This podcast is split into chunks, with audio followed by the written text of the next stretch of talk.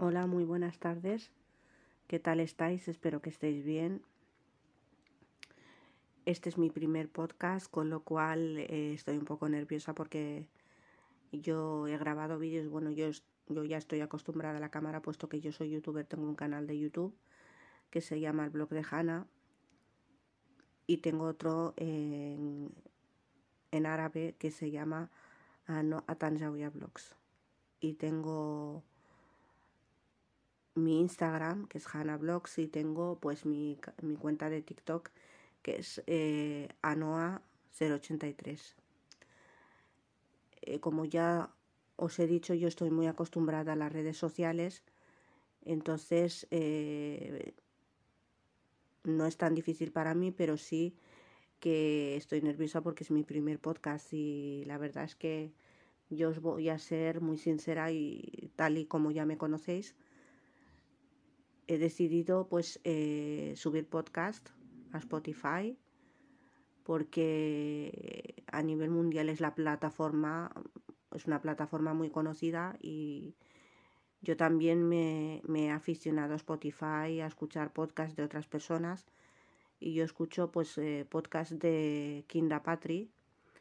Eh, la verdad es que lo que dice eh, y muchas cosas sobre que ella estudia y todo eso, pues yo me siento muy identificada, vamos, porque yo también estoy estudiando y te pones muy nerviosa, bueno, de cosas que ella iba contando en sus podcasts, ¿no? Bueno, este va a ser mi primer podcast, me presento, me llamo Hanna, tengo eh, 38 años, llegué aquí a España en el año 1977 con mis padres y con mis hermanos. Y pues nada, en resumen, yo toda mi infancia pues la he pasado muy bien como cualquier otra niña. he estudiado en el colegio, luego en el instituto y dejé los estudios pues en el año 2002. Eh, me casé en 2003, me divorcié en 2010, eh, después volví a tener un compromiso en 2014 y desde el 2000 14 pues ya no he vuelto a tener ningún otro compromiso, ni me he vuelto a casar, ni tengo pareja, ni tengo nada. Actualmente estoy soltera y me encanta mi vida de soltera. Eh, y lo que quiero ser es una persona independiente, no tener que depender de nadie. Y, eso y por eso estoy luchando yo por salir adelante. Eh, he vuelto a retomar los estudios eh, el año pasado estaba en tercero de eso, este año estoy en cuarto. Es un poco difícil, la verdad, un poco difícil, no mucho. Para mí es difícil en matemáticas, puesto que yo las matemáticas siempre de toda la vida me ha costado muchísimo. Ahora estamos dando en matemáticas em, ecuaciones de segundo grado y me está costando muchísimo, pero bueno, estoy en ello y yo creo que luchando y y haciendo ejercicios pues eh, al final pues me saldrá, ¿no? Como muchas otras cosas. Pues nada, quería compartir con vosotros, perdón, que, es que estoy muy nerviosa y como me pongo a hablar muy rápido, quisiera compartir con vosotros muchos momentos de mi vida. Eh, a lo mejor eh, las personas que nunca me han visto en mis redes sociales, puesto que yo soy youtuber, tengo un canal de YouTube el blog de Hanna, eh, Instagram, Hanna Blogs y mi cuenta de TikTok, eh, Anoa083. Anoa con H083.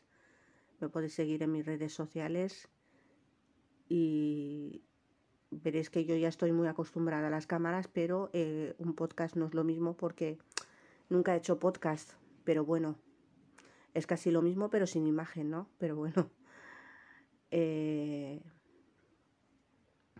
deciros que yo llegué a las redes sociales en 2017 eh, cuando a mi madre le detecta un, un tumor maligno, que es un cáncer, y entonces pues yo ahí pues caí en depresión porque no sabía ni cómo actuar ni lo que hacer. Eh, veía a mi madre pues pasarlo mal, nunca la había visto así porque mi madre siempre ha sido una persona muy sana, muy fuerte, o sea, la veía pues eh, que tenía sus cosas de siempre, su tensión, la tensión y eso, pero cosas normales, un resfriado, un constipado, un dolor de cabeza, pero verla así, eh, sometiéndose a quimioterapia, que se le caía el pelo y las cejas y que no tenía nada, y que ella se, cogía y se veía en el espejo, a mí se me caía el mundo encima verla así. Lo que pasa es que yo delante de ella pues no no lloraba ni nada, lloraba yo sola en mi habitación. Em, sinceramente yo creo que eh, la vida eh, hay que saber afrontar muchas cosas, ¿no? Porque la muerte es ley de vida y todos nos vamos a morir algún día. Yo soy muy creyente musulmana y bueno, cada uno dentro de sus creencias eh, tiene unas creencias y yo creo que donde quiera que ella esté, estará descansando en paz y estará muy orgullosa de todo lo que he conseguido hasta ahora. Sinceramente, em, quisiera deciros que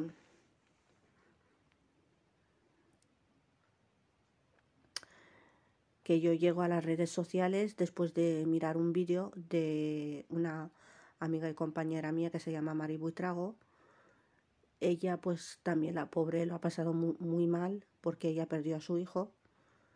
Y entonces eh, yo mirando un vídeo de ella, me impactó tanto lo que estaba contando que decidí ponerme en contacto con ella y entonces le envié un mensaje por Facebook, me contestó porque es una persona ante todo muy educada y muy amable y desde entonces pues ya somos amigas. Entonces eh, yo no, eh, o sea, yo mirando un vídeo empecé ya a pensar si querer hacer un canal de YouTube, si no querer hacer, ya, ya me estaba, ya estaba pensando. Entonces lo que yo hice pues fue pensarlo una y otra vez, dije, porque yo no puedo eh, crear un canal de YouTube y por qué no. Es una, una idea, es también es una manera de desahogarte. Entonces, pues eh, me creé un canal de YouTube y la verdad es que mi canal de YouTube es un canal pequeño, pero es un canal eh, creado con mucho cariño porque todo lo que digo yo ahí es todo lo que me todo lo que me ha pasado, ¿no? Soy una persona muy sincera y todo lo que me pasa pues yo lo cuento, ¿no? Pero hay cosas que sí que tienen que quedar en la intimidad porque son cosas muy personales de familia que yo creo que cada uno en su casa tiene eh, sus cosas, ¿no? Pero las cosas familiares yo creo que tienen que quedar en casa porque es que si no luego la gente se entera y la gente es muy mala y se pone a opinar lo que no sabe. Bueno, eh, entonces yo decido eh, crear un canal de YouTube empiezo a hacer vídeos, empiezo a hacer directos y la verdad es que me ha ido muy bien, ¿no? Todavía no, todavía no he monetizado mi canal, pero eso tampoco es una cosa que me afecte. Al contrario, yo me quedo con la gente que me apoya, con la gente que ha estado desde un primer momento conmigo. Y una cosa que os quería decir, muy importante, es que lo que me ha llevado a crear mi podcast es que como yo ahora mismo, por ejemplo, estoy estudiando, pues hay días que no, que no puedo grabar. Me es imposible porque primero están los estudios, ¿no? Y entonces mm, me parece también una manera eh, también muy importante de, o sea, de desahogarte, ¿no? Me parece una manera otra manera, otra, otra opción para subir tus podcasts en el momento que no puedas subir un vídeo. Y nada, deciros que que hoy es, ya os lo he dicho antes, no sé si, bueno, yo es que, es que no me acuerdo, vamos, yo cuando empiezo a grabar, mira, eh, hoy estamos a 7 de diciembre, martes, y no, y no volvemos a estudiar porque estamos de fiesta, tenemos puente, hasta el jueves.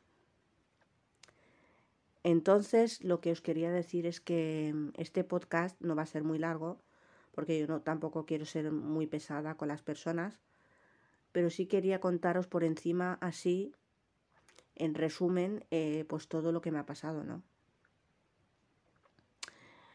Eh, la enfermedad de mi madre. Eso ya también os lo voy a contar más detalladamente en otro podcast. Pero eh, así en resumen, pues eh, mi madre en 2017 le detectan un tumor maligno. Estuvo luchando durante tres años contra esa dura enfermedad y al final pues se sometía a sesiones de quimioterapia, pero ¿qué pasa? Que lo superaba, pero que se le iba a otras partes del cuerpo y al final pues eh, cuando se le fue por última vez se le fue al hígado y no lo pudo superar pero ella eh, era una persona eh, muy positiva que estuvo luchando hasta el último instante por seguir viviendo pero no pudo ser porque la vida es así y la vida muchísimas veces es es muy dura pero tenemos que aceptar lo que se nos viene, ¿no? Hay que aceptar y, y al principio no logras entender, no logras em, aceptar que es lo que yo me negaba, ¿no? Yo porque yo, mi madre dejó de caminar, ¿no? Entonces porque la enfermedad se le fue por todo el cuerpo, dejó de caminar. Eh,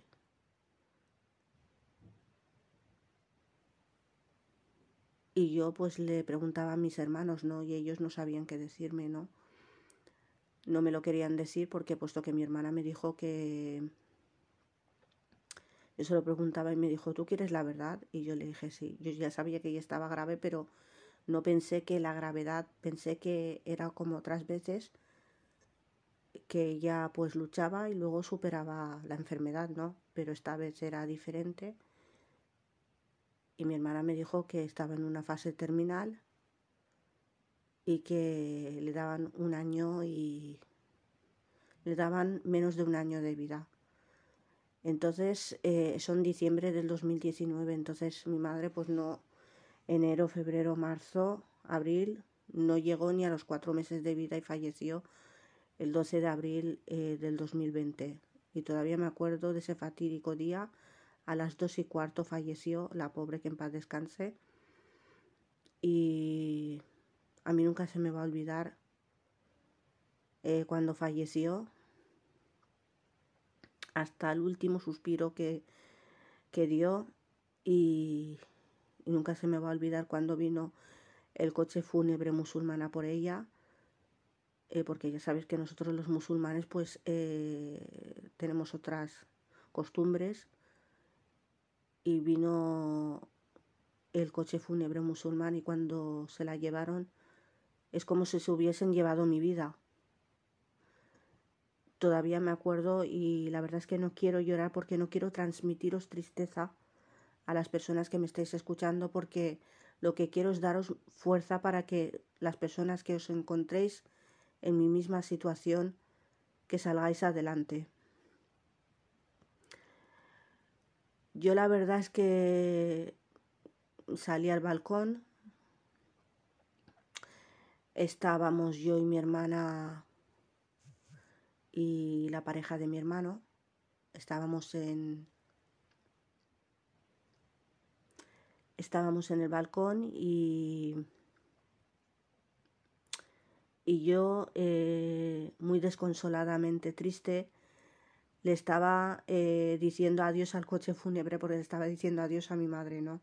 Entonces eh, era un momento muy triste, muy triste para mí. Eh, mi madre, yo había estado toda mi vida con mi madre, ¿no? Yo me casé ya, como os he dicho, en 2003 y en 2010 me divorcié. me volví a comprometer en 2014, luego me volví a a divorciar en 2016 y es todo lo que fue, ¿no? O sea, yo ya actualmente no, no tengo ni pareja ni tengo nada, estoy soltera y estoy muy bien así soltera, aunque una persona nunca puede decir no, porque no sabes lo que te puede venir, ¿no? Eh, sinceramente, eh, ese día a mí nunca se me va a olvidar cuando vinieron pues eh, las personas encargadas de la funeraria musulmana, que desde aquí les digo que muchísimas gracias por todo lo que, lo que han hecho por nosotros, porque son unas personas eh, muy buenas y la verdad que hacen muy bien su trabajo y son personas que, que saben decirte, por ejemplo, eh, la mujer encargada de la funeraria, ella ella y su marido y su hijo, y pero ella es una persona, es que no quiero decirlo porque ella no es un personaje público, entonces eh, no voy a nombrarla con nombre porque ya sabéis. Ella es una persona que, que sigo manteniendo contacto con ella eh, por WhatsApp y la verdad es que sinceramente es una persona eh, que siempre me ha sabido dar apoyo y que siempre me ha mostrado su gratitud, su cariño y yo siempre le voy a estar muy agradecida. Ella también está encargada, bueno, ella y su marido y su hijo, pues ellos también eh, tienen un cementerio musulmán que la funeraria se encarga pues de todo. Eh, de, se encarga del fallecido, de la limpieza del fallecido, se encargan de... Eh, se encargan de, de todo, de, de, la tumba, de, de enterrar, se encargan de todo. Y sinceramente yo todavía me acuerdo de todo eso y es algo muy, muy duro, no lo siguiente. Pero ya han pasado un año y siete meses y ahora es como que estoy aprendiendo a vivir con mi dolor. Y yo tuve que acudir a una psicóloga, a tratamiento psicológico, y mi psicóloga Miriam, pues contacté con ella por la Asociación Española contra el, contra el Cáncer eh, y mi hermano fue el que me dio el número de teléfono y me dijo que ahí había apoyo psicológico para los familiares y entonces yo llamé y pregunté y entonces pues eh, nunca me, o sea, nunca me voy a arrepentir porque te ayudan de verdad, porque los profesionales son los psicólogos que de verdad te ayudan. Luego están los, el apoyo familiar, el apoyo de los amigos, es muy importante, ¿no? Pero los profesionales, los psicólogos, son las personas que de verdad te van a ayudar.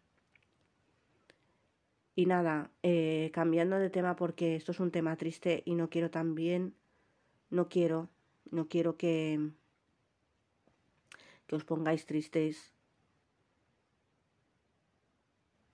No quiero que os pongáis tristes. Eh, perdonadme, es que como estoy hablando muy rápido y la verdad es que tengo las lágrimas en los ojos y no con este tema es muy delicado y entonces es algo para mí que es han pasado un año y siete meses y parece que fue ayer.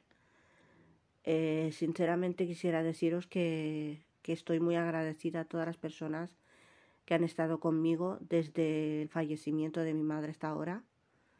Aquellas personas que se hayan ido eh, por irse y que no hayan vuelto a tener contacto conmigo es porque esas personas no me han buscado. Yo no pienso buscar a nadie que no me busque.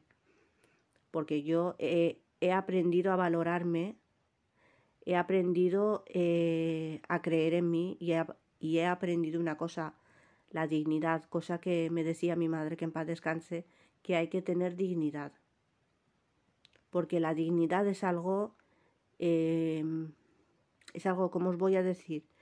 La dignidad es algo eh, muy importante que hay que saber valorar, hay que tener, eh, o sea, hay que tener dignidad.